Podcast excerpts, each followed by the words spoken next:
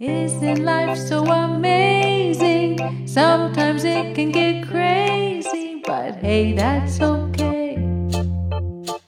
We've got another day to make mistakes and say sorry. There's no sense in our worry, cause all we can do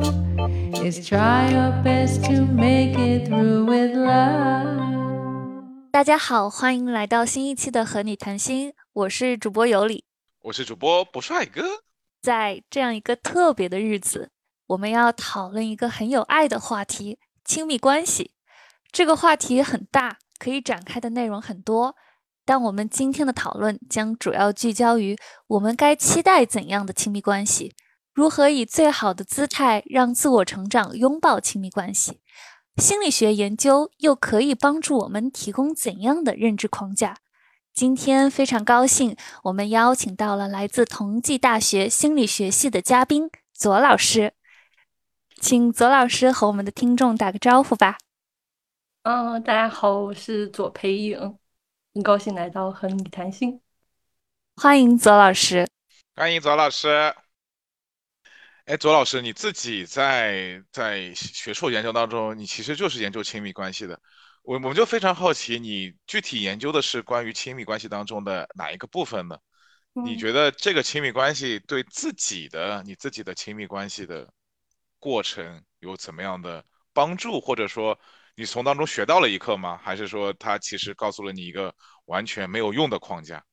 其实这个说来话长，因为我本来是做处境不利群体干预的，就我最最最早是做员工辅助计划，就是 EAP，就是怎么样帮助员工的那个工作状态更好。但后来你会发现，哎，他们其实有很多的应对技能啊，然后很多人际交往这些东西，可能是需要更多的去学习的。但这种东西可能又跟他的发展上的议题，比如说他小的时候有没有学会啊，然后他以前的经历是什么样的，就是这些东西有关系。所以后来去做了那个心理弹性。的研究，也就是帮你怎么样更好的应对这个事情。然后在我们当时接那个处境不利群体的研究的时候，你会发现他们其实很重要的一个因素就是周边没有什么人，就是没有什么能支持到他们的人。其实你一个人在发展过程当中，哪怕有那么一个人能够对你有支撑的那种感觉啊，不管是那种工具性的还是情感性的，那这个人的处境其实都会好很多。但是后来你会发现，其实，在心理弹性的干预里头，专门去讲这一块的其实非常少。另外一个因素就是自控啊，就是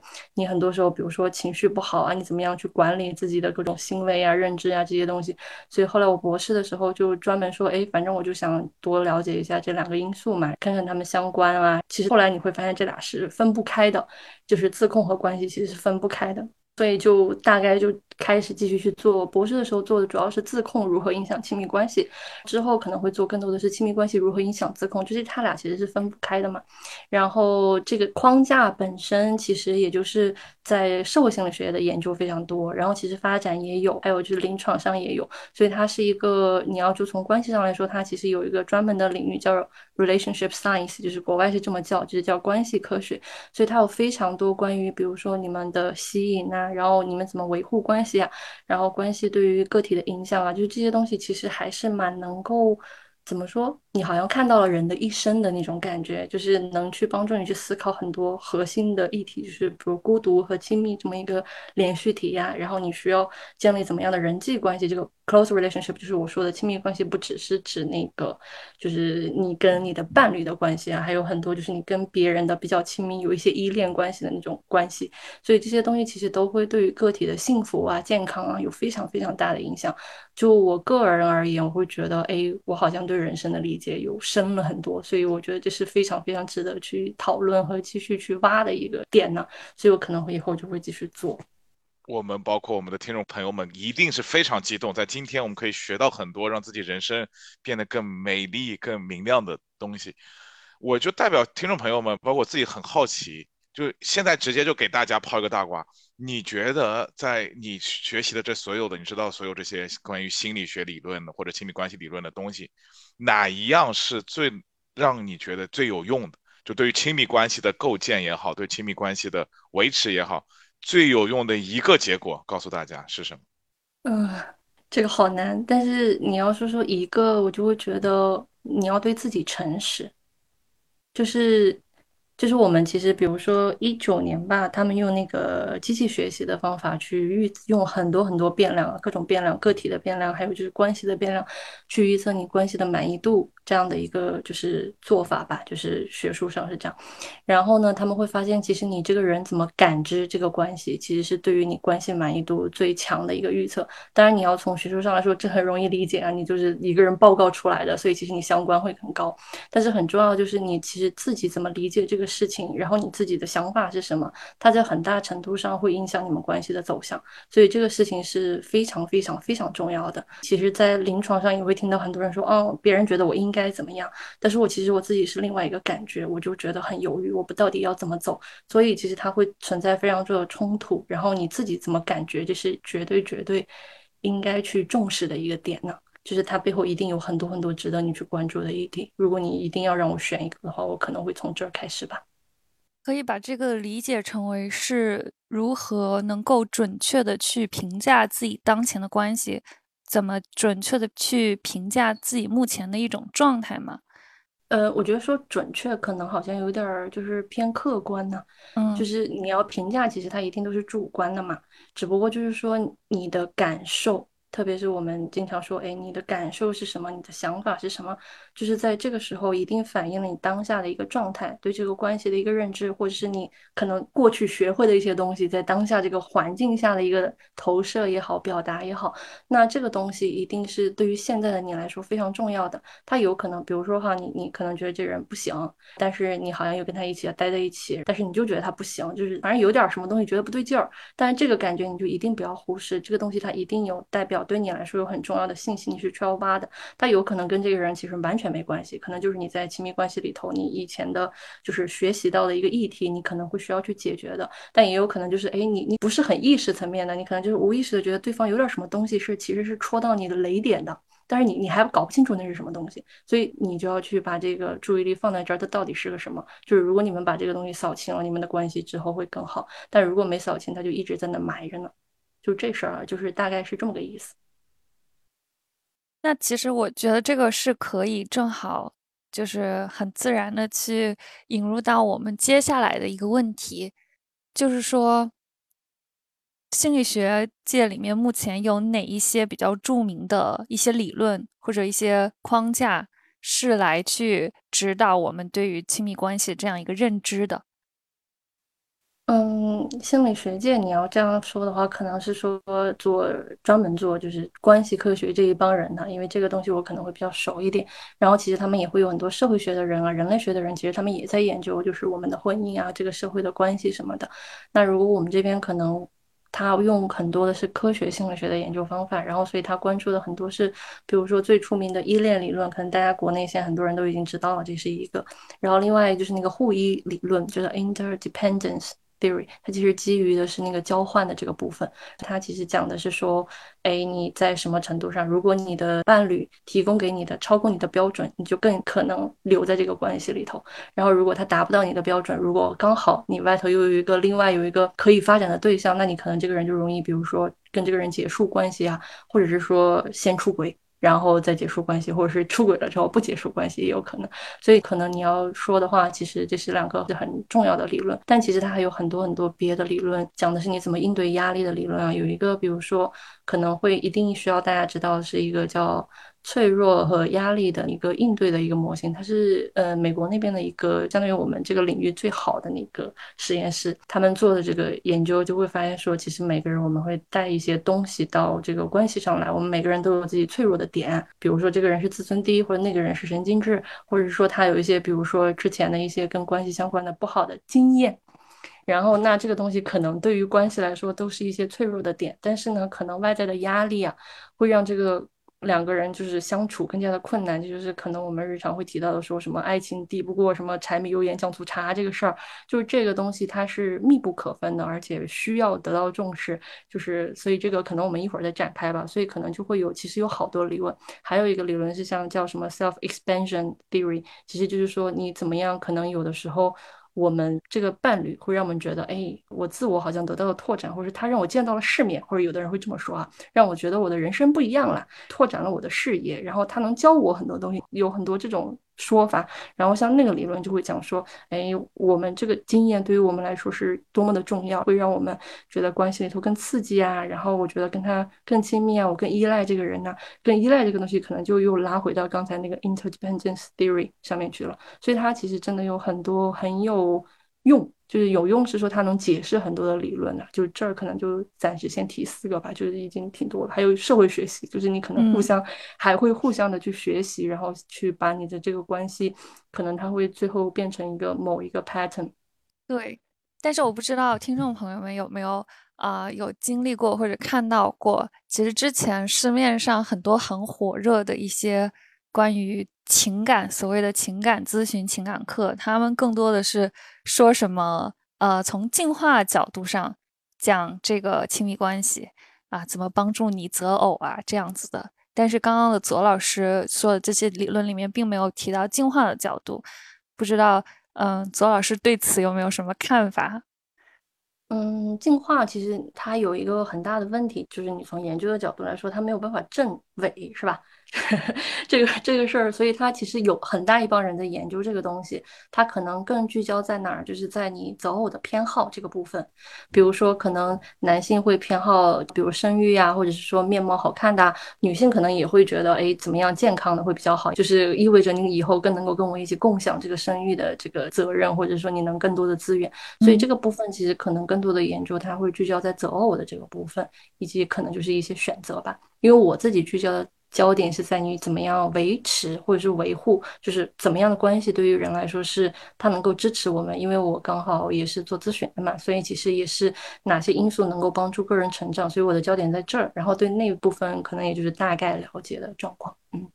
我不知道你们有没有去过那个，就是上海有一个非常著名的人民公园，当中有个相亲角，呃，相亲角里面大家是。就明码标价，可以这样说，就有这这位女士、这位男士有什么样的条件都写在这边，然后在那边邀请大家去，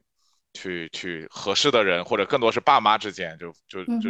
一般都是，呃男男女青年的爸妈在那边互相有点讨价还价，互相在像做买卖一样的，呃来来来去试图帮助自己的孩子们有一个亲密关系。在这个过程当中，你觉得你你怎会你会怎么来看这个社会现象？有什么理论可以去解释说，如果用这样一种方式获得的爱情、获得的亲密关系，它有可能持久吗？它是一会是一个好的亲密关系吗？因为在这过程当中，我觉得至少有一方面，就它可能会让两个人的家庭背景或者让两个人的所谓的条件相对来讲比较匹配，至少这些外在的条件。对吧？大家要先看过照片，知道你在上海有几套房，你是哪里哪个地方的人，甚至你上海哪个区的，对吧？你这个区你的房子有多大？你是不是有贷款？就这些非常细节的东西，如果大家去看一下，我真的看了以后觉得特别特别有意思。比如说，它当中会有人写上海什么静安区全款，啊，这个时候是最高级的，因为他知道他如果是全款的话，他就会写上去全款，告诉大家我是没有贷款。但如果你不是全款的话，你就不会写，你就不会在上面写我是有贷款两百万，不会有人写。然后你是好区的话，就会写，比如说静安区。但如果你相对来讲是一些偏向于郊区，就在大众认知上当离市中心更远的区，比如说松江区，那些人可能就不会写。所以你看这当中也会有一些非常有意思的现象在里面。所以至少通过这个平台，你这两个男女可能是家庭背景上啊经济条件上比较比较旗鼓相当的。你会觉得这个是爱情成功的重要的保障吗？在这个过程当中，呃，我觉得这是一个你提到很大的事情，这个是一个文化的差异啊，就是交换条件这件事情。其实我们中国其实有一句古话叫做门当户对嘛，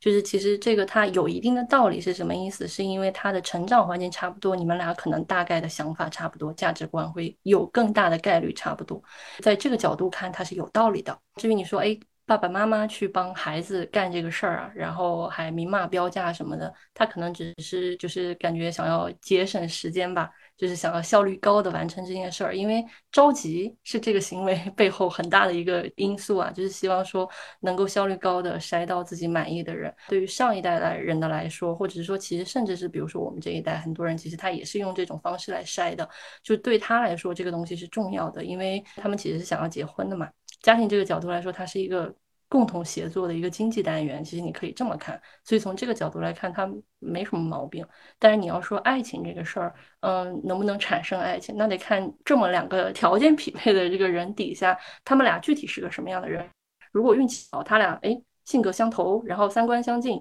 对于未来的规划也差不多，脾气好像。互相也能就是觉得还 OK，然后看演员也还行，是吧？那如果这些所有这些因素都 OK 的话，那那没什么毛病。但是如果就是其实怕的就是你执意这些东西来，比如说父母给你挑好了，哎呀，这人条件真好，你去吧。然后最后一看，哎，这人其实不太对我胃口，或者是说，对父母说你就得跟这个人在一起，然后你俩就凑合凑合。过吧，然后你你你看，你觉得你们俩能不能够就是磨合出一个你觉得还可以接受的关系啊？所以其实这事儿，呃，我觉得它是一个认识的途径吧。至于说你能不能得到爱情，会不会持久，这个东西其实你们俩相处就知道了，就是一相处，其实你就知道。这也是为什么，就是你刚刚也提到说，哎，你了解这些关系对你的关系有什么影响，就是你会很明白的知道你们的关系。可能哪些因素会影响你们，然后你们可能能走多远？因为这个事儿是跟亲密有很大的关系嘛。然后你能，你们俩互相能不能聊得来？如果你们俩都没话说，或者是相看两生厌，那你大概率没戏。所以这个可能还是要看两个人。对，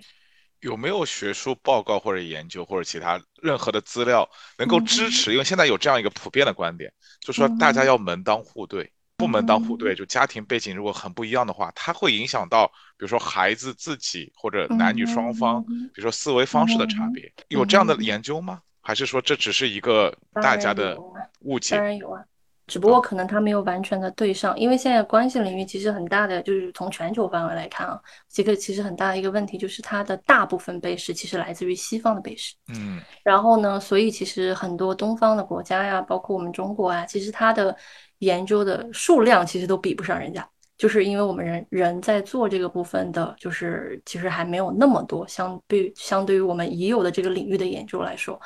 你说的这个说门当户对这事儿，就刚刚我说的第一个就是价值观这个事儿。就是你对于生活的期待，你们俩的目标是不是一致啊？然后你们俩就是脾气相不相投啊？就是有很多，比如关于人格的研究啊，还有就是有一些，比如说你关于压力的研究啊，这个东西也是一样的。比如说一一方经济条件非常好，另外一方也经济条件非常差，因为你们俩要共同承担这个生活的压力，不管你是买房也好，还是说养娃也好，那可能如果好的那边还可以，然后差那边非常差，那可能这个好的一边也会感受到压力啊。你知道压力这回事儿，就是这个人对对人的影响是非常大的。就是大家可能说呃关系怎么样，但是这个压力的影响是非常大的。所以可能有的时候你久了之后也会埋怨啊，说你看就是你们家拖累我们，不然我们可能过得多舒服呀。这个东西其实它是非常现实存在的，就是从。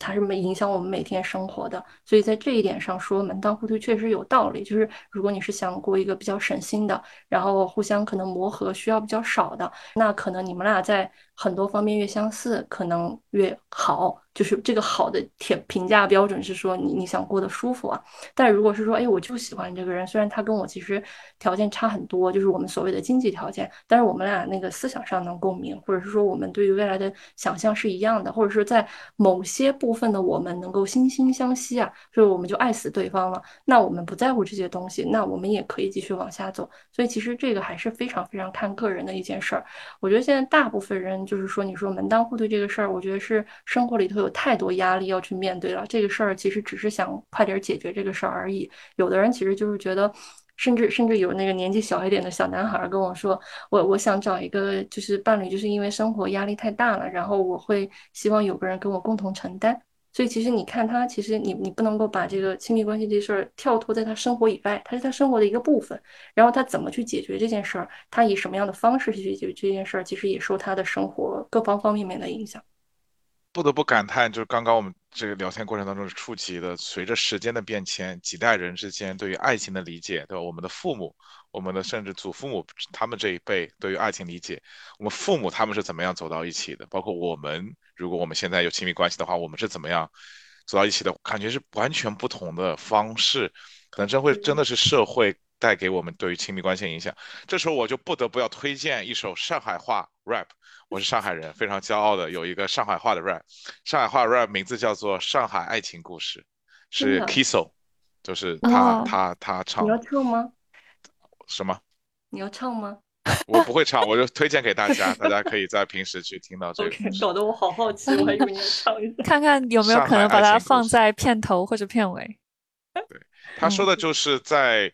他的父母那一辈，主要就是插队落户嘛，那个时代，那个特殊的时代，在那个过程当中，呃，他们刚刚开始自由恋爱，之前都不允许有自由恋爱，刚开始有自由恋爱的时候。他们父母是怎么走到一起，在插队落户的过程当中走到一起。我们这一代还有一个定义我们的事情是说，我们的爱情可能会由学业或者我们的事业会因为事业而搞得支离破碎。因为我们很多人在读大学的时候，我们去到远方，特别是我们几个在荷兰有留学经历的人，对吧？在在在硕士的期间，我们又到了一个新的国度，所以这个过程当中，其实之前的那些稳定的关系，甚至不仅是爱情关系，包括我们和友情关系，都因为这些距离。而多多少少的受到了影响，或者说，或者说我们在异国他乡也开始了新的，有了新的朋友，有了新的亲密关系，所以感觉我们这一代人又是因为全球化，所以导致我们的这个恋爱的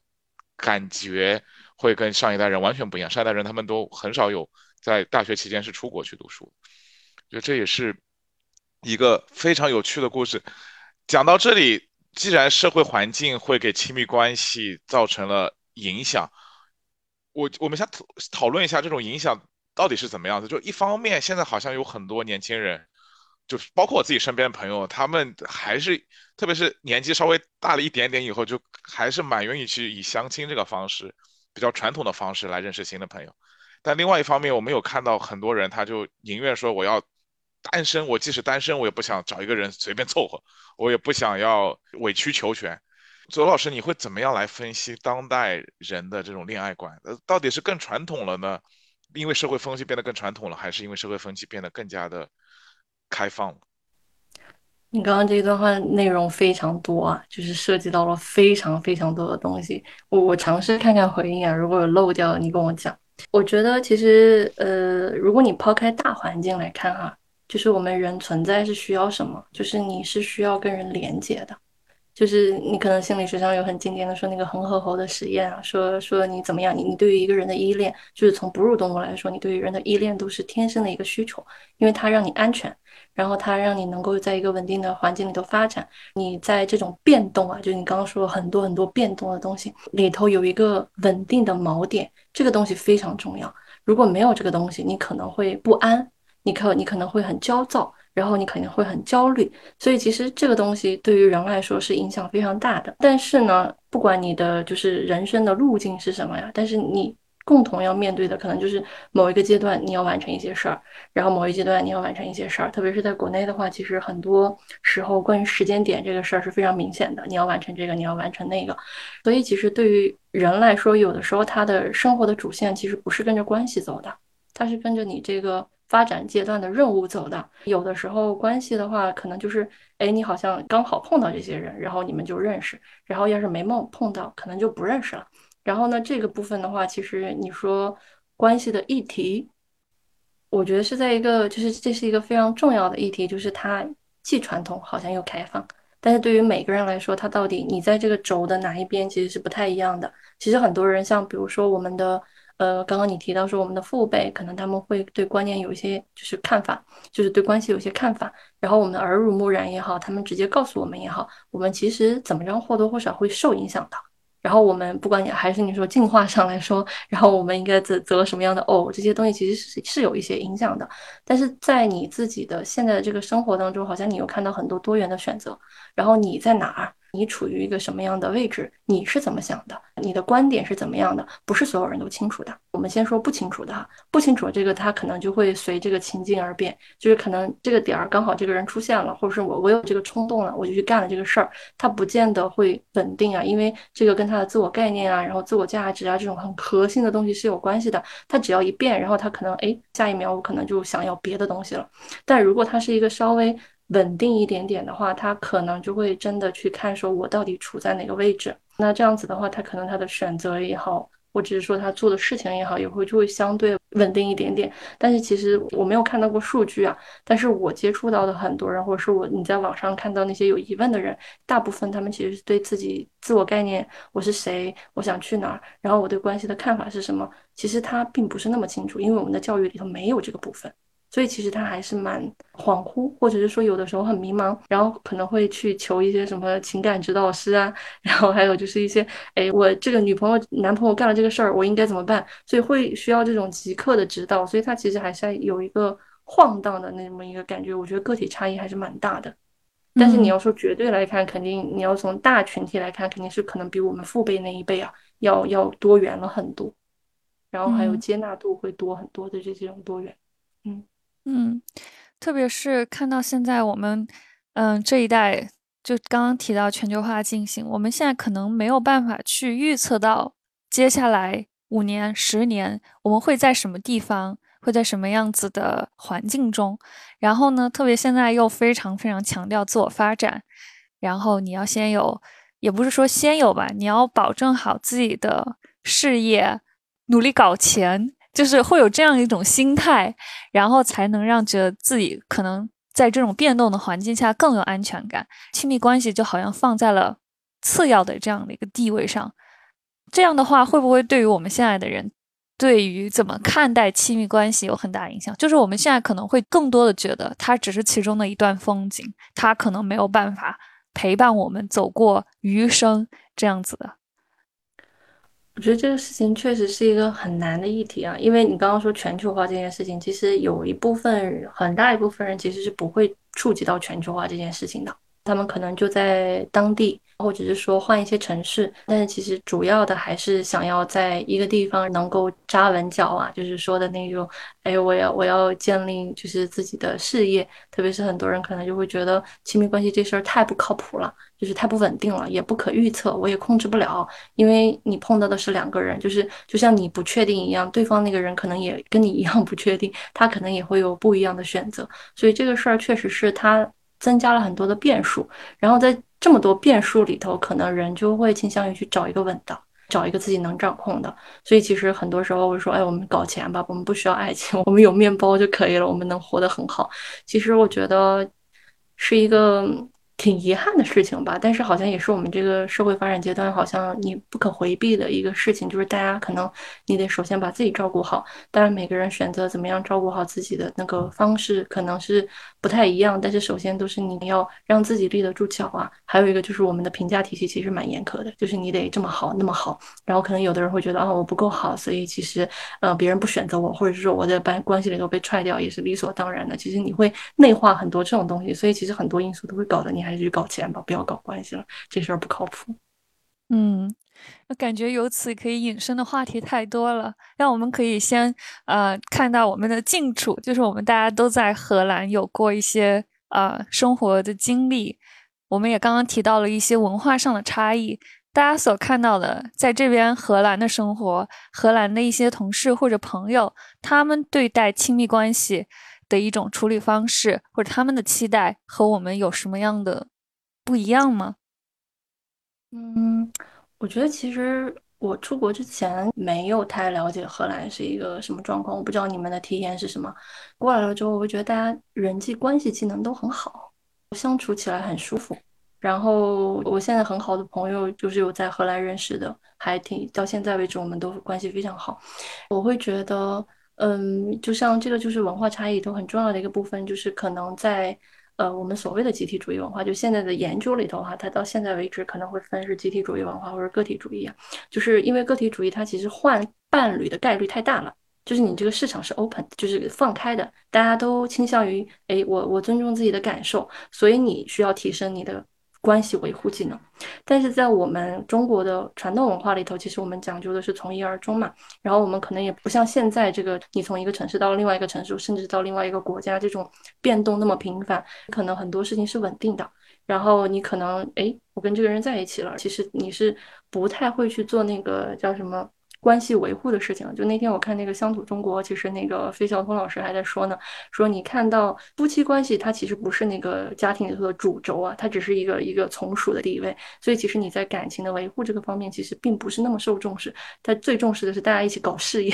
就是怎么样把这个家族啊这个家庭搞好，所以其实他的强调是不太一样的，只不过就是我们可能这一代人会越来越强调说我自己的感受啊，我们伴侣之间的那种支持啊，好像越来越靠近就是西方的那个。部分啊，西方那个部分其实回回过来说，我自己的观察就是他们很会这种技巧，然后非常会能够照顾你的感受。能够互相去谈，说，哎，这事儿我不舒服了，我希望你未来怎么样？就就是因为其实大部分也是西方的研究嘛，所以他们会觉得，哎，你怎么互动会比较好？怎么互动会比较好？他们会其实有很多的讨论，至少我接受的一群人是这样子，所以你其实你会觉得那个关系里头你是非常亲密的，就是亲密度非常高。就是你们的情感上和认知上其实是就是心在一起，脑子也在一起，就是你的认知是在一起的，你的心的体验就是你的那种，就是我说的是不是一个科学的 用语啊？就是脑子在一起是说你想的一样，心在一起是说你们俩连得很近，所以这种东西是能给你很好的关系的体验，所以你们俩也绑得紧。但是呢，就是因为它那个叫。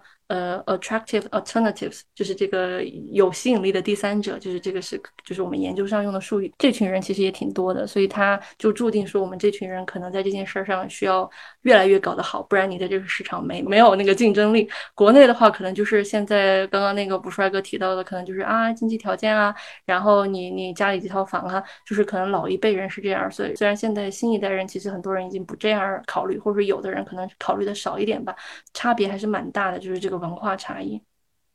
我不知道你们的体验是什么。而且有可能也在文化差异之外，比如说因为整个社会它的一些经济结构的因素，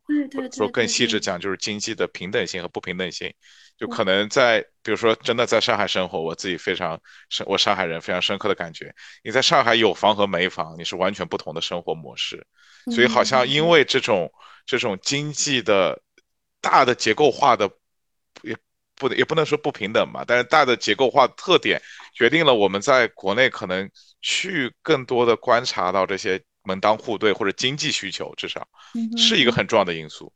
这是保证你能够正常生活或者说比较快乐生活的一个很重要因素。对，但可能这也是在荷兰大家不会那么关心它，也是因为。就大家生活的好像都差不多，所以经济上面你一方面也没有什么好所求的，第二方面你好像也不会太过于担忧呃这方面的问题。所以他们其实叫什么？其实他们比较有空间啊，去处理关系这件事儿。就这事儿很重要。刚刚卜帅哥提到，因为其实刚刚提到那个好像是 UCLA 吧，就是那个我们关系领域最好的那个实验室，他们在做的拿了美国很大的那个基金，就是在做什么？就是做处境不利群体的亲密关系。那么其实会发现，我们日常比如说。你在市面上看到一些很流行的媒体说，哎，你沟通要这么做，沟通要那么做，是不是？但是呢，其实他们会发现说，这些可能会适合什么？比如说中产或者受教育程度比较好的。但如果他是比如受教育程度比较低的，然后大家生活其实真的压力非常大的，然后那这个部分的人群，他们的沟通方式其实他们的沟通方式可能对他们来说才是适应性的，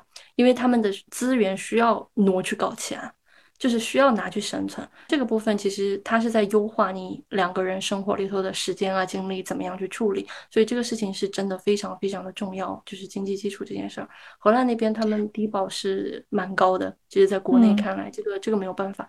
然后还有一个事情，其实还是你说的，还有那个就是性别议题这个事情也是非常非常重要的，就是可能在。呃，荷兰的话，就我跟朋友了解到的，会觉得男女之间的那种平等性要高一些，因为他们的系社会系统也会支持，比如说产假的话，夫妻双方其实他的单位都会考虑哦，就是说，比如说我生了宝宝，然后我可能一三五才能照在家照顾宝宝，然后我二四要工作，那我嗯那个另一半的单位他可能会考虑，让我的另一半二四来在家照顾宝宝，这样子能够保证小孩有都有父母在照顾，所以这个部分的就是我们现在。国家正在做的这些策略吧，就是大家正在希望我让我们的育儿环境更好啊，然后家庭的各种氛围、社会的配套啊、支持啊什么的在跟上。就这个东西，其实它的影响也是非常非常大的。确实，我我现在就又回想到我们父母祖上一辈，我们经常会说，呃，什么爸爸妈妈彼此没有爱，这不是一一句歌词吗？是吗？就在想上一代人好像 都不是最懂，我们会说。陶喆的歌，我们会说上一代人好像不是最懂浪漫，但我现在回想一说，我们刚刚这样聊到，可能也是因为资源的问题，就他们那时候就能活下去，或者说大家能有足够的粮食吃，有肉吃，就已经是非常好的状态。对，所以就不要不要再讲浪漫，他没有，就浪漫也是要学习的，可能没有太多的机会去学习或者实践这个浪漫，所以。我觉得你你说的浪漫，就是不是说他们没有浪漫，而是可能对浪漫的定义是不太一样的。其实我知道老一辈的人，有的人还是很浪漫的，就是你古代人其实也有古代人的浪漫，只不过说他们可能真的没有那么多时间在那个事情上面。但这个事儿好像同时能够，嗯，需要去承认的一件事儿，就是可能因为你刚刚说歌词的时候，我我会想到的是小的时候好像有一首歌，什么爸爸一个家，妈妈一个家。然后剩下我自己，就是 就是好像讲的是那个时候开始，就是好像是改革开放了，可能大家都但是，比如说他们说那个有的人可能去经商啦，然后那个妈妈在家带娃呀，然后可能爸爸可能跟妈妈的那个视野啊不一样啦，然后妈爸爸在外边有很多诱惑呀什么的，然后好像就就离婚啦，就是就是大概是讲的这样的故事。那个年代好像还挺多的。这个事情好像就是说，呃，我刚刚提到这个是因为就是你说哦，爸爸妈妈可能他们的感知跟我们的不一样，他们的人生跟我们的不一样，这个跟我们自己感受到的，嗯，我不喜欢这个，或者是我受到了一些我觉得不太好的影响，这是两件事哦，是都需要被承认和看到。因为有的时候有的人会说啊，他们就是不懂啊，然后跟我们的条件不太一样啊，然后那个可能他们也是很辛苦的过来的，好像就他会倾向于把自己这种受伤的体验呢去压住。就是这就是这个部分，其实是需要去嗯得到被看到，然后被处理的。就是这是两码事儿啊，就是理解上一辈的难和理解我们自己的难，这是两件都需要处理的事情。嗯所以你你其实这边就讲到了一个非常非常我们今天必须得聊的话题，就是有一个非常常见的理论，就非常嗯有名的理论，就是说嗯原生家庭，对吧？我们啊我们，OK 一个大 V 完全没有太非常深刻心理学背景的大 V，他讲到，比如说原生家庭会影响到我们之后自己的亲密关系，你怎么看他？请你怎么合理的批判他？嗯嗯，合理的批判是什么意思？就是希就望你是非要批判。对，请批判一下他。嗯，我只就是他其实说一个，因为因为你知道，就是我我我现在我前段时间还听一个亲戚，他其实原完全不知道，他不知道我在干嘛，他也不知道心理学，就是也没有受过很多心理学的这种教育吧。他还说，你知道吗？我们那个什么，嗯，要不幸的童年要用一生来治愈，我就知道这个事情的普及程度到什么程度了。就是呃，我觉得这个事儿很重要，是它告诉我们一个人的可以从环境里头学会什么东西，然后这些信念会如何影响他的一生。就是这件事情非常重要，因为我们有很多的社会学习的理论嘛，就是你不一定要自己经验这个事儿，但是你可能会从别人的身上学到，或者是你从跟父母的互动里头学到这个事儿非常非常重要。是因为什么？它其实是有神经基础的嘛，你可以这么说，就是我们任何的行为，它其实是我们长期，特别是经年累月的行为啊，你可以把它从适应的角度来说，我们一定认为这个事儿，不管你是暗戳戳的也好，还是说你心里头就是明确的知道也好，它一定是对你有某方面的功能的，就是能帮你应对一些事儿。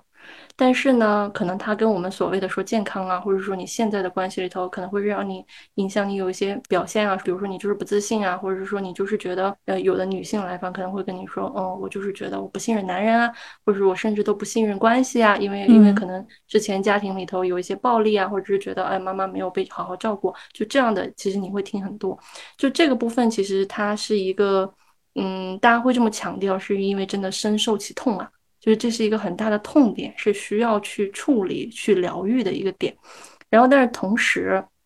就是有一个，不管是心理学跟任何心理学，你的议题你都需要去注意的，就是你的你是一个成长型的观点，还是一个固着型的那种思维的观点啊。这个教育领域也讲很多啊，嗯就是你觉得这事儿改能不能改变？就是如果你觉得它不能改变，你可能就会困在里头。但是其实我们的神经是有很大的可塑性的，就是当然你可能每一个人你疗愈到什么程度，这个跟你经受的苦难的深重有非常大的关系啊。你疗愈到什么程度，多快多快程度能够少受他们的影响，这个事儿其实是差别蛮大的，因为这个还跟你现在比如说你人生的压力有多少，然后你能得到支持有多少。比如说你你说就说拿去做咨询吧，你有没有足够的钱去做咨询？虽然我们的咨询师自己可能从你的就是培训的成本来说，你的收费其实并不贵，但是对于我们现在国内的收费来说，其实就是收入状况来说，还是对于普通人来说还是很难承受的一笔费用。那这样子的话，那有没有资源去做这种专业的支持？这个事情很大程度上决定了他能不能在一个他想要的一个速度走出来。如果他不能，他可能就会觉得这事儿我搞搞不定。然后你看这个原生家庭这么糟糕，然后我我这一辈子，你看我就恨我父母，你看他们把我搞成这个鬼样子，然后我真的是恨他们，非常非常有道理。就是这个事儿，其实跟他自己现在这个处境是非常非常有关系的。所以怎么说呢？你你说那个大 V 也好，或者是很多普通人也好，这么认为，你真的是知道这个痛有多痛啊？所以其实会更需要有很多的资源去帮助所有觉得因为这些事儿而痛。它不仅是原生家庭，也可能比如说学校霸凌啊，然后也可能是说，比如说你某一段小时候的亲密关啊，可能让你受伤了，可能是各种各样的事情。比如说，有可能就是你你不是父母带大的，是别的人把你带大的，然后你在其中也受了一些伤啊什么的。就是你在多大程度上有资源帮助支持现在的你，对这个世界多一点点积极的看法，对自己多一点点积极的看法。这个积极不是说口头讲出来的，是你真正体验到的。我就是觉得我好，我就是觉得这个世界好，我就是觉得这一切有希望。这个东西非常非常的重要。但是其实现在普遍你能看到的网络上的一些信息，你也知道，大家真的日子还是蛮辛苦的。所以你在哪儿去能多跑出这么一些资源来，我觉得才是一个最重要的点吧。嗯，刚刚其实我们提到了一个原生家庭的理论嘛，可能学过一些心理学的朋友们知道，它可能是脱胎于一个刚刚左老师也提到的这个依恋理论。那我们应该怎么去辨别？就是有一些市面上的关于原生家庭这方面的影响，该怎么去看待它？对于可能非学术背景的人来说，其实还蛮难去区分，因为有一些它可能是从精神分析的角度，那它不是从心理学研究或者说那种实验的那种角度去帮助我们去看待。但是依恋的理论。我接触到一些研究，可能他们是在做很多的实验啊，或者说一些长期的追踪的研究，来获得一些结果。然后那些结果可能也会有很多的前提什么的。就是对于我们对心理学或者对亲密关系比较感兴趣的这种朋友来说，你有什么样的建议？怎么去看待有关心理学关于亲密关系上面的一些理论？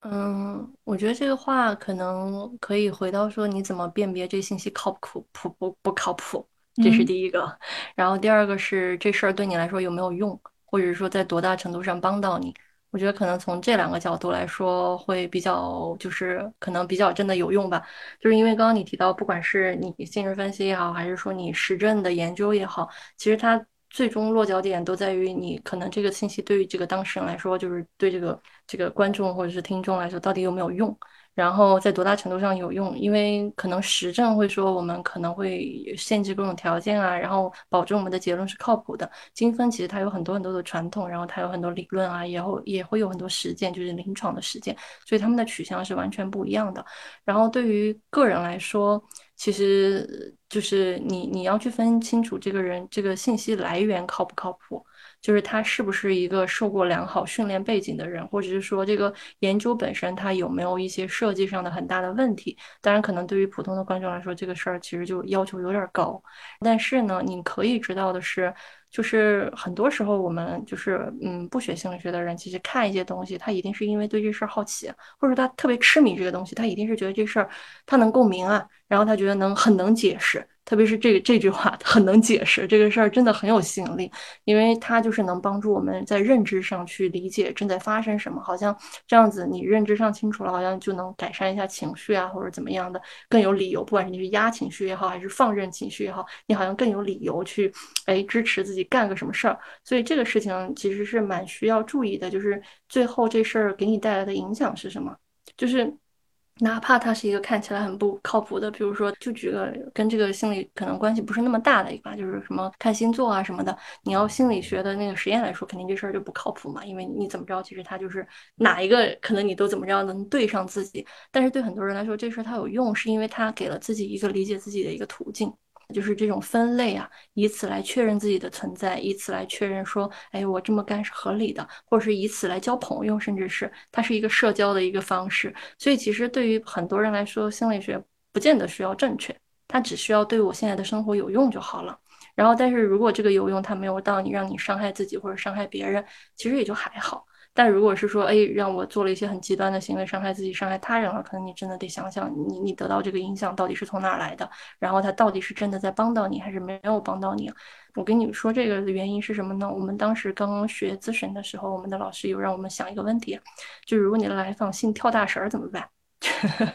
你觉得你觉得就是什么东西对助人来说才是有用的？但有的人，比如说特别是老一辈啊。他们有的人可能就是对这些东西很有执念，他就是去跳一次大神，他就觉得哇，我人生突然就有了希望啊。我觉得那大神会保佑我啊什么的，你不能阻止他干这个事儿，是不是？他去干了这个事儿之后，他突然觉得精神振奋了。虽然我们现在肯定是要宣扬科学，或者说让我们更科学的去去生活呀，但是有的人他在某个阶段这个事对他来说有用，那只要他还没有伤害自己，或者说给他的生活造来很可怕的一个后果，我们不妨观望啊。就是对我们自己也是这样，不妨观望，然后你看看说这事儿到底会把你带向哪儿？我觉得可能这样子的话，操作性会更强一点。哎，接下来要不让我们一起回到我们的恋爱时光吧？怎么样？各位，你们在谈恋爱的过程当中会陷入恋爱脑吗？你怎么定义恋爱脑？我自己回想自己的话，只有过刚刚接触恋爱，就大那时候大学刚上本科，初恋相当于是。哦，之前我有点暗恋状态，但那个暗恋状态也不能讲恋爱的。但初恋的状态，我就会有一点点感觉，非常的，你知道，就完全身心的投入在其中。所以在这过程当中，可能就没有办法看出来对方的一些，到后面导致我们最后没有办法走到一起，没有办法走完人生全程的彼此的一些不合适的地方。所以这个恋爱脑在我的这个定义里面，可能就是完全身心的投入到其中。只能看到彼此最合适的地方，但看不到彼此不太合适的地方，而这些不太合适的地方，恰恰会使得我们最后没有办法成功的走在一起。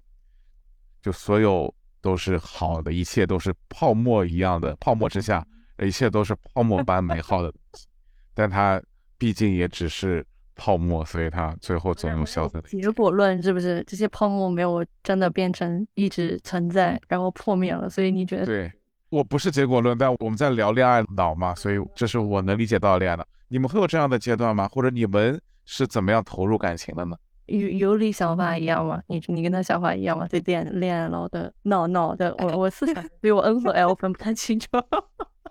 没有关系。就刚刚。对，有一部分是相似的，就是会把人很理想化，就是在你没有跟他接触很多的情况下，你会觉得啊，他的每一面都是完美的，觉得好喜欢，就是那有那种迷恋的状态。但是我可能不会像不帅哥那种，就是会。全身心的投入其中，可能就是因为我有一些不安全的那种，也不知道哪来的，然后就会觉得我的生活是我的生活，但是我在感情方面可能就会做出一些比较愚蠢的决定。以前年轻的时候可能会有这样子的经验，就就你们都其实提到一个共性，就是说哦，好像好像不是很客观的那种感觉，好像就是充满了那种粉色的泡泡。这个事情其实怎么说，它不就是必经的阶段吗？研究里头，它有一个就是有一个名字啊，我现在有点忘记了。基本上说的就是说，其实你会理想化对方，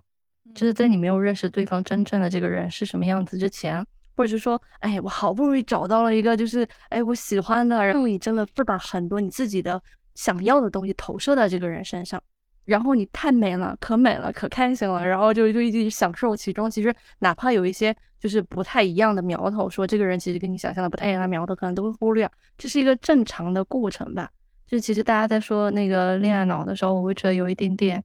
怎么说，对自己严苛了。就这个事儿，它是一定会发生的。对于不同的人来说，它可能发生的强度不太一样。如果这个人就是真的你很难得才找到的，然后你特别希望这事儿能成。或者说，他其实，在很大程度上特别匹配你想要的那个东西。其实，你好像所谓的那个粉红色泡泡，可能都会滤镜都会深重一些。以及你有没有机会去发现对方跟你想的不一样？就是这个还有一个机会的意思哦。就是你们有没有经历一些事儿，让让你去有这个机会去诊断他是不是靠谱？不是有的人说吗？你你列确定这个人是不是跟你合拍，就是你跟他一起去旅行，你就能看出很多事儿。所以，就是你有没有这个机会去看到这些证据啊？就在你有粉红泡泡的时候，如果你早一点看到说他真实的人是什么样的，可能这个幻灭的过程会，就是他一定是会幻灭的，就是只是说他幻灭的就是快慢，以及是说对方他表达的程度，就是有的人其实是很会藏的，甚至呃最夸张的是什么？就是你看日本的那个。就是一些消息吧，说好像有的女性啊，她可能就是丈夫睡觉了之后才会卸妆哦，就是就是到这个程度。是的，我我有看到这样的，对对对，我我就是我不知道就是多大程度，但是你确实有这种感觉就是说我真实的自己能不能在对方面前展露，其实很多人是有顾虑的。然后他只是要给你展露好的，所以其实各方面的因素结合起来，你要去把这个泡泡戳破，其实就很难。其实你还蛮享受的嘛，是不是？就是还蛮美好的。特别 是现在回想起来，嗯，每个人都说我想回到初恋，是吗？现在回想起来，确实有那一段全身心投入，那一段不顾及其他，那一个粉色的泡泡，那一段生活，现在回想起来也很美好，真的特别美好，甚至很好吗？对，心里啊有那么美好的回忆，虽然最后破灭了，但你的体会是真的，你的体会是真的呀。我也有身边朋友会说，就就有过这样一段初恋的时光是很美好，但会有一些人，他可能在每一次恋爱的过程当中，他都会有这样一个失去理智的这个阶段，所以在甚至是在每一次的建立正式恋爱关系之前，他都是失去理智的，所以他每一次的恋爱都会变得比较波折，因为只有在他们在过一段时间以后，最后两个人发现。其实不合适的点很多，但又因为各种因素又不是很容易去结束这段关系，就反而会在其中纠结。所以有没有对于那些如果自己不是很愿意自己为爱情失去理智的人，或者说他自己发现自己有这样一个模式，就是很容易会为爱失去理智，你会有什么建议吗？嗯，我觉得这个可能还是怎么说，我确实觉得这个是一个必经的过程嘞。然后对于不一样的人，可能他对这个事儿的容忍程度不不一样。然后你会说，哦，有的人其实不是很想容忍这个事儿。一方面，他可能对于那种幻觉破灭的那个事儿，其实不太耐受，有可能是这个。就是这个是一个可以去去理解的事儿，因为关系里头这种上上下下可太多了。只要你的人生足够波折，你一定就是上上下下非常多，这事是可以肯定的。但如果是说，你的生活没有什么波折，我我我就是就是上下我都觉得到了一个异常的程度。你其实可以去看看说，就是哪些东西会让你其实还是加强自我理解的那个部分，甚至你可以去找专业的咨询师聊一聊你怎么是想的，然后为什么可能会特别特别觉得哎这个事儿就一定是好的呀？因为可能背后承载了很多，比如你的期待呀，或者说你的一些就是个体的倾向啊。你知道了这些倾向之后，你可能更有办法知道说提醒自己哦。就其实这大概率也是一个自控的过程，它不是说你知道这些东西你就能控制得住的。你会知道说，哎，这一次我可以少一点点，哦，我这次没有做到，但是我下一次可能在这个方面可能再少一点点，就是你慢慢的。但这个事儿根据你这个原因的不一样，可能你能做到的其实改变可能也不大，就是对于不同人来说可能也不大会是一样的。所以其实就是一个是你对于这个。幻觉破灭这个容忍度吧，另外一个就是你到底是什么原因？是对同一类人这样吗？还是对所有人都这样呢？这些东西可能会需要有更多的自我探索吧。其实我想补充一点，就是我感觉我理解的恋爱脑更多的是那种可能是低自尊的一种行为，就是。你进入到关系里面，你盲目的看到别人好，然后你自己主动的把自己放在一个比较。低的位置，然后愿意为那个人去做很多事情，愿意为那个人牺牲掉自己的时间、事业或者很多事情。这种时候，可能更多的是跟跟我们性别有关，就是觉得女生可能会更多的做出这样的行为，然后所以我们要去批判她，所以我们要提醒大家，现在女女孩子不要那么恋爱脑，就是会有这种的一种形式，你会怎么看待？就这个其实还是跟文化差异有关系啊，就是当然也跟时代背景有关系。因为我们刚刚其实也提到荷兰那边嘛，其实我我之前跟一个做社会呃跨文化心理学的老师在聊这个事情的时候，他跟我说八几年的时候，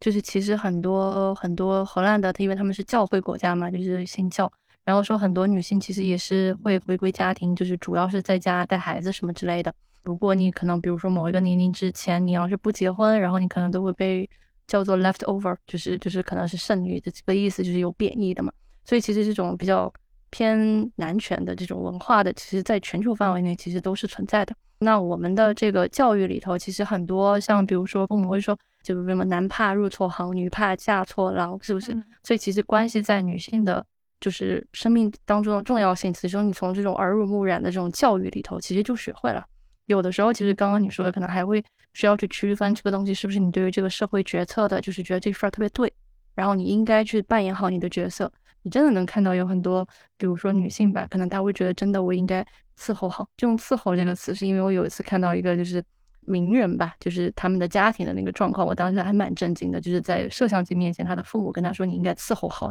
你的另一半。”就是用这种词哦。所以其实你可以看到，如果一个家庭是这么教育孩子，特别是女孩子，那你大概率会知道，他可能在关系里头，他也是一种顺从的地位，然后去去服务另一半的一个状况。然后男性如果是这种这种环境里头长大，他可能也会倾向于找这样的，因为他的受的教育是这样子的。所以其实这个部分，其实除了刚刚我们说说的一些，比如说。经历也好，其实这个涉及到的也有很多我们所谓的文化的长模啊，就是你知道的关系应该是怎么样的这种信念有非常大的关系。还有就是，那你如果长期觉得说你在关系里头其实是一个从属地位，可能你也会更倾向于做出这样的，就是把自己放得很低的这种状态。那那可能这事儿就会比较难一点，因为就是看看的是说你自己这个观念在你的所有的价值体系里头占的重要性是多大，就这事儿还真的就是挺重要的。但目前还有一种矫枉过正的那种倾向，就是一旦女孩子她说她吸收了点什么，但实际上他们俩可能是处在一个平等的关系里面，她愿意去为这个亲密关系努力，但是她就会因为这个受到一些指责什么的。对，哎，其实我觉得网络上很多东西其实都是在借别人的事儿表达自己的情感感受和想法嘛，所以其实很多时候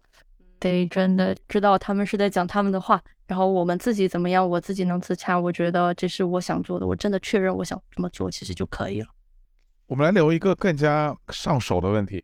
如果你们给出一个建议，你要找一个怎么样的人？就我，我还在想要去找一个跟我能共度一生的亲密伴侣的话，你们会给出一个怎样的建议？就你如果只有一个建议，我可以先来。我觉得你需要找一个情绪稳定的人。根据研究表明，对吧？情绪稳定性是能够预测关系质量最重要的指标之一。啊，自己的体验也是，就是如果两个人都是非常稳定、情绪相对更稳定的人，那你们之间的聊天沟通都会非常的顺利。所以对我来讲，我给大家建议是说，一定要找一个情绪稳定人。你们的建议会是什么？我先分享一下，可以把左老师的这个留在最后。我觉得是要找一个。能够尊重你，然后两个人愿意一起努力的这样子的伴侣，你知道自己的原则在哪里，然后呢，你能够遵守这个原则，比如说有些底线你能够保证他不会触碰，然后在此基础上，他能够给你带来生活上是好的、是积极的这种影响的人，我觉得会比较好。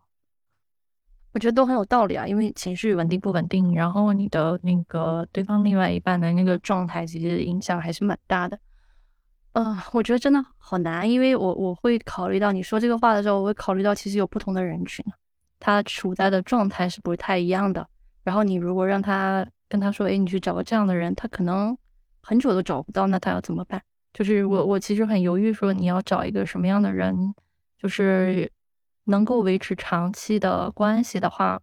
我觉得是一个稍微安全一点的人，就是安全依恋一点点的人。但是其实安全依恋的人，你不见得一下能找着啊。我只是说这样子的话，他会比较，因为对方比较安全，如不管你安不安全哈，他可能会很多事情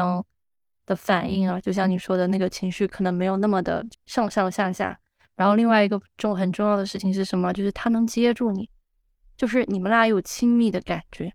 这个感觉是你自己，其实是你说我我不知道什么亲安全不安全是什么意思，但是他能不能接住你？他在乎你吗？你你感觉他在乎你吗？他能不能为你有一点点考虑？就是我们讲的，其实这个是叫什么？学术上那个词其实是叫 responsiveness，就是这样听起来好像我又提了两个，但其实核心上就是刚刚为什么提说安全的这个事情，是因为他更有可能做到是他回应你，就是我们说爱是双向的奔赴嘛，就是没有回应的爱其实是让人很绝望的。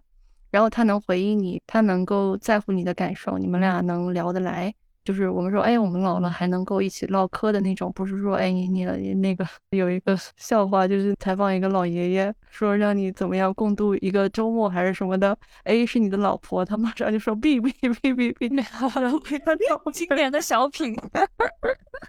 就是那个视频，就是经常会很容易刷到，就是所以就是会希望说你能够找到一个老了之后你还能够。一起聊得来的人，就是他愿意接你的这个茬，不管他是不稳定也好，还是不安全也好。我觉得可能这个他能接你茬这回事儿，或者是说你觉得你跟他能连得上这回事儿，好像对于关系来说还是很重要的。那我们可不可以因此总结一下，健康的亲密关系到底应该是怎样子的？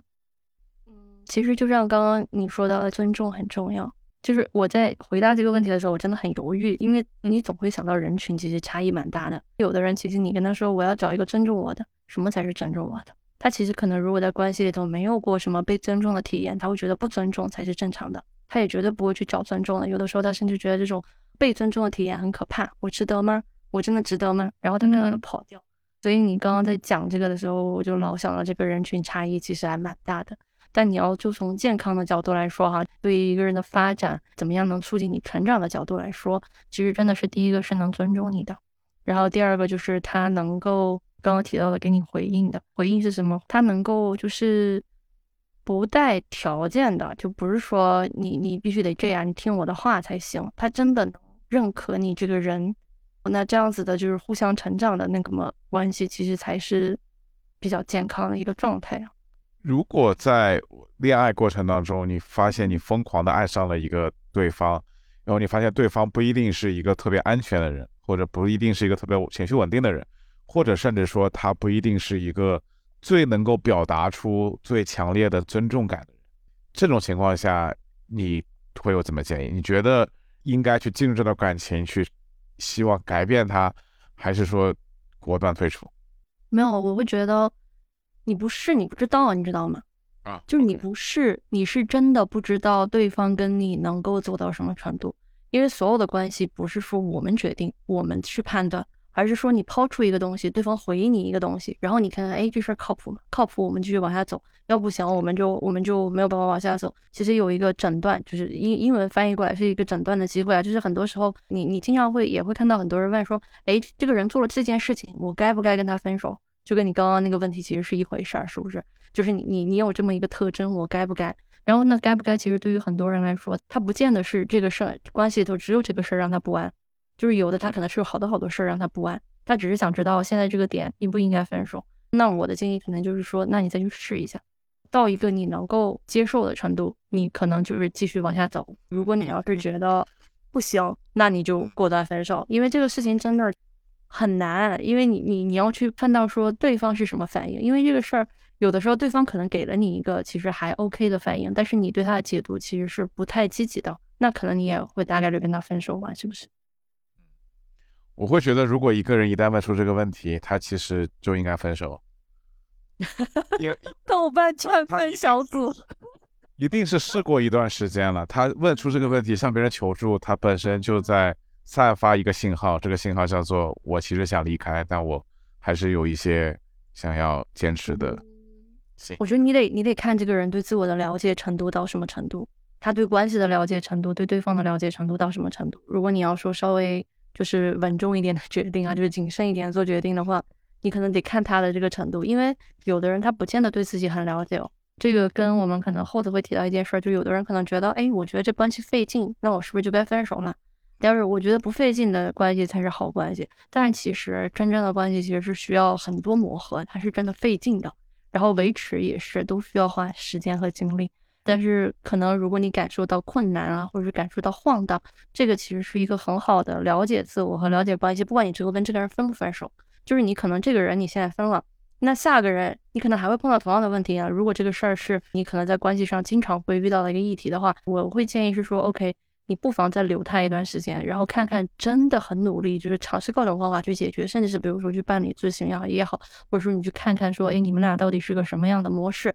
去尝试解决也好，就是到了一个双方都觉得哎走不下去的怎么样，你你你把这个前因后果搞清楚，你你不白走这一段，因为你你这段不走，你可能到下一段也得走。我万一上一段其实比下一段更好呢？就是你可能把这个事情就是走通的概率更高，就你不不一定下一段就比上一段的走通的概率更高啊。所以其实你你你走这一段是非常有必要的，就是你要去尝试解决这个问题，谈好了你们俩就更好；要是谈不好崩了那就崩了，就是你们俩都都尝试完了。另外其实我觉得你要爱上一个人其实是一件很美好的事情。这个世界上那么多人，然后你刚好就爱上他了，这是一件多么有缘分的事情。因为很多人其实有的时候会觉得，这个人觉得也不行，那个人也不行，我就是觉得找不着合适的人，其实也也挺苦恼的。就是我觉得你你能有那个觉得，哎，这个人还挺不错的，甚至你疯狂的爱上他，其实我觉得是很美好的体验。哪怕你最后看到说，啊，我可能就是受过伤，我可能特别需要这类人给我疗伤什么的，那也 OK。那说明这事儿你就知道你的关系就是你的创伤议题在这儿，你可能就要去把它弄来搞清楚，可能这个东西不会在。下一段影响到你啊，就是说创伤这个事儿，就是它在很大程度上会影响我们的大决策，人生大决策。所以你要是真的觉得这儿有一个什么东西，你你真的不妨多花一点时间在上面。我们聊了这么多跟爱情、跟跟亲密关系相关的问题，包括跟我们应该找怎样合适的伴侣相关的问题。回到问题的本质，你觉得亲密关系或者我们大家会觉得亲密关系是必须有的吗？还是越来越多人他可能也？会有种是害怕，也更多的是不愿意进入亲密关系，因为怎么来看待它？就亲密关系能给我们带来什么？但它又同时会剥夺一些什么？嗯，就是我我的理解是，我们说亲密关系，我们今天谈的很多其实是恋爱关系啊。然后我我这儿提的亲密关系其实叫那个 close relationships。其实这个事情就是任何人你觉得可以依恋的，你跟他有真诚的那种人和人之间的连接的那种关系，其实都叫亲密关系。这个东西是一定是必须的，就是你你可以去翻所有的文献，社会支持的研究也有啊，就是社会支持领域的研究也有，还有就是其他领域的关跟关系的研究也有。就是如果你有一段好的关系的话，你可能会死得晚，然后你你可能叫什么身身体会更健康。最近有那个 scientific reports，Nature 子旗下的好像是他的一个子刊，他发的一个文章是说，如果你跟一个人是同居的状态，或者是说结婚，不管你有没有就是。呃，结婚吧，就是你有另外一个 partner 跟你住在一起的话，你更可能你的肠道的菌群都那个 diversity 就是多样性都会更多一些。所以其实，在各种层面上，其实都会就是 不帅哥在摇头，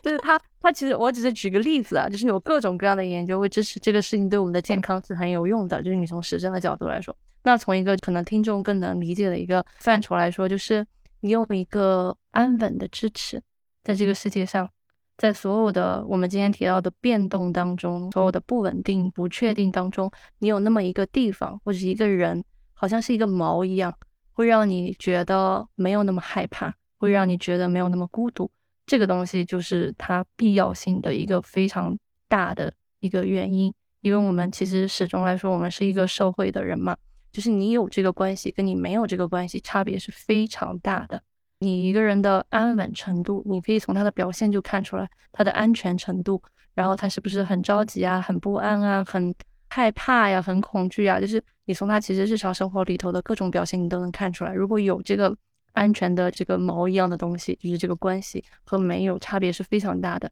这个人他可能是家人，也可能是伴侣，也可能是一个朋友，甚至可能是一个，比如说一个一个师长或者怎么样。那只要有这么一个人，其实这个人的生活就会好很多。这个前提也是健康的亲密关系，对吧？健康的，因为可能我们在这儿说的一个关系什么的，有的时候可能有的人有的这种关系，不见得是健康的依恋啊，它可能是一种不太健康的一种缠结。就你看一些就是那种小说，就是叫什么青春疼痛里头，对，就是你你你真的能看到很多其实是非常疯狂的，然后不健康的关系。但是这个对对那个当事人来说其实是有意义的，让他让他可能在所有的痛苦和混乱当中有一丝那种希望感，就是所以就是哪怕是这么我们所谓的不健康的关系，对于人来说都是很重要。你就你就大家可以看到就是它的重要性了。但是刚刚朴帅哥也说你你剥夺了什么？我在想其实就是关系对于你来说，他特别是说你刚刚其实提到的，其实你的第一意思是说亲密关系是不是？就是伴侣的关系是不是？剥夺了什么？你现在你以后只能看这棵树了，不能看森林了。这还是婚姻制度的问题，不是亲密关系的问题。就开玩笑，就是因为因为你你问这个问题的时候，我会想到很多。其实西方有办那种什么单身 party 的那种，还有有的时候有的人其实是对婚姻是有恐惧的。就是你你在说这个剥夺了什么的时候，其实我会联想到的是这个，所以我刚刚跟你说不能看那个树，你树林只能看一棵树，就是其实它是一种怎么说，你是需要去维持的东西，你得你得花时间花精力在上面，所以你可能有一部分的时间精力真的是要投给这个人的。你们俩互相可能会有一些需要磨合的吧，并不是所有的东西都跟你原来想象的一样，就是你可能生活会变成其实是两个人的，而不是一个人的。所以就是你一个人的生活和两个人的生活其实是完全不一样的嘛。如果你们是结婚的话，那一个人的生活、一个家庭的生活跟两个家庭的生活，甚至三个家庭的生活其实是完全不一样的嘛。所以其实这个东西就会增加你人生里头需要去考量的因素吧，觉得是这样子。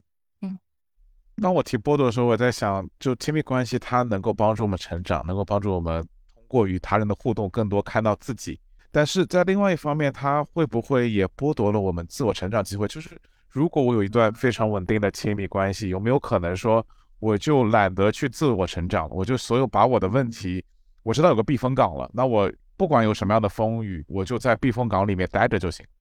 我就不会去自己想要把我的船造得更好。造得更稳定，而我就完全依赖于我的避风港来躲避风雨。嗯，就比如说，如果你的伴侣很会做饭，天天给你做饭，然后你就再也不会想着自己要去做饭。嗯，我知道你说的肯定不是我。对对啊，对啊，对啊，就只要你自己能接受就可以嘛。但如果你是说，哦，那你你你嫌这这意思是说伴侣阻碍了你成长是吧？阻碍了你去经受风雨的那个，你可以跟他讨论啊，说，哎，这个事情其实我想自己，就是我有这么个目标，然后我们一起来达成。那这样子的话，如果你们俩其实是呃能够互相促进成长的那种，其实他大概率会支持你的达成目标。我们有很多的研究，就是伴侣会，就是他如果愿意支持你的目标达成的话，在这上面会得到很多的支持。但这个前提是他你们俩同意。但如果对方觉得你去追寻这个，其实破坏了你们的关系，大概率可能你们俩在这件事情上会讨论一阵子，甚至是吵架。嗯，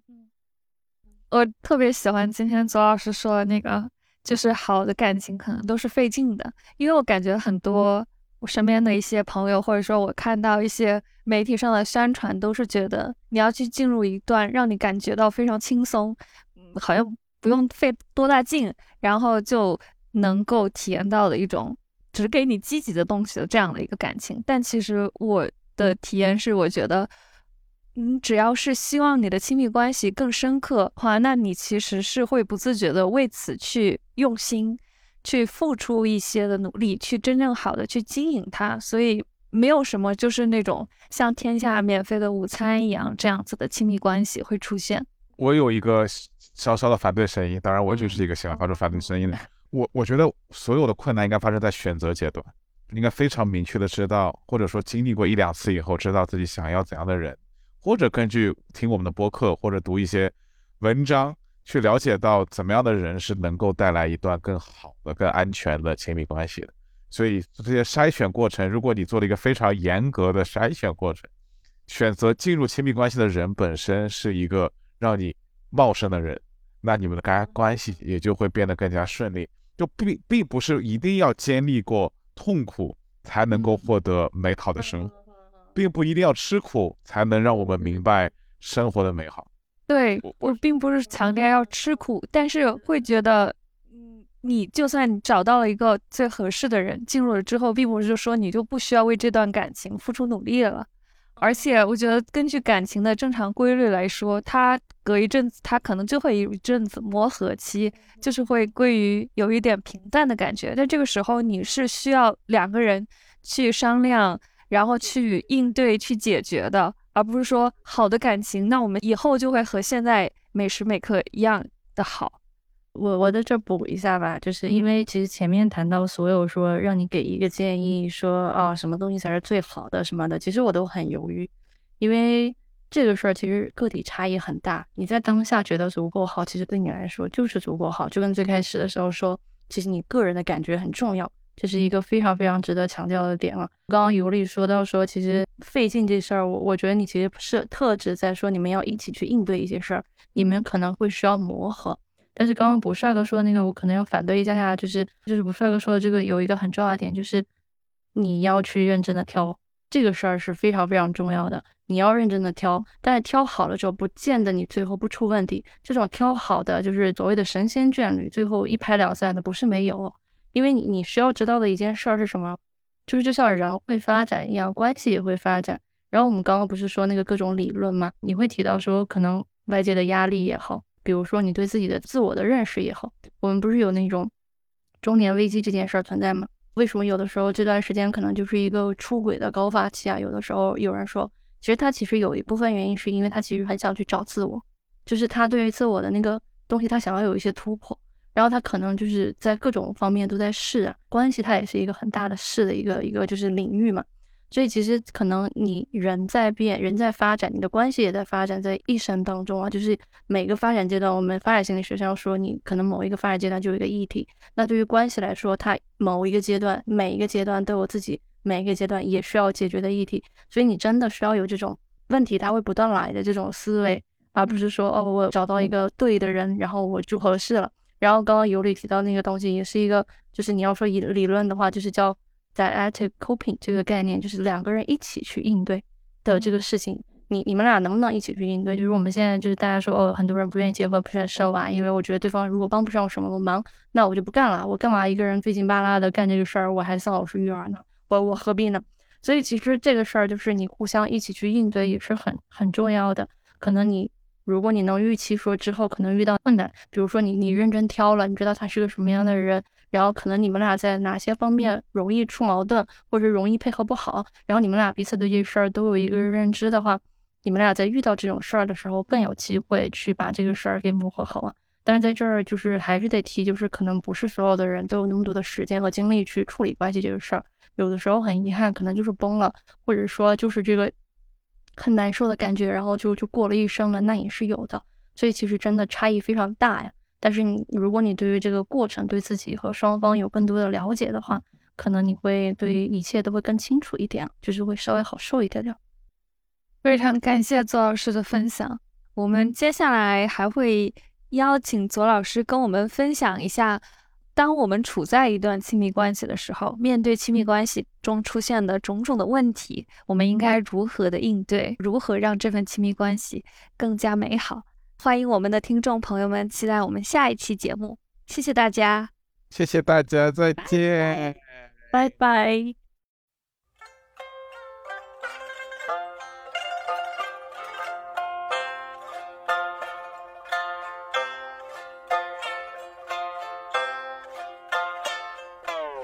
请侬一道来听一只故事，阿拉上海的爱情的故事。辰光伊总归拼命往前头跑，每分每秒侪贴饱牢靠。吃好夜饭听只歌，要接了看电视。听我开手来帮㑚讲只故事，希望所有爱侪勿要变老，希望辰光侬稍微慢眼跑。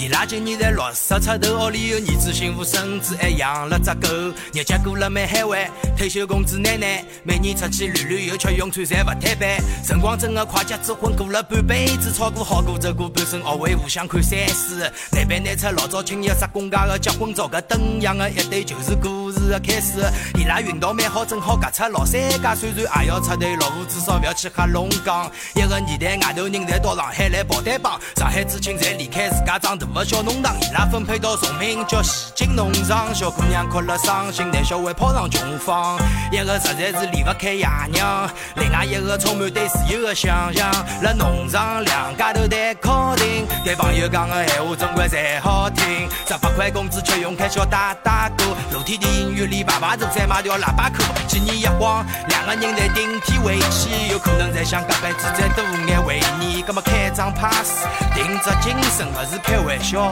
搿就是阿拉爷娘的青春。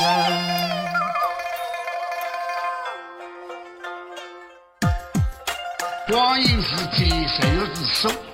那阿拉今朝只故事啦，就要从搿搭开始讲起。一个学习。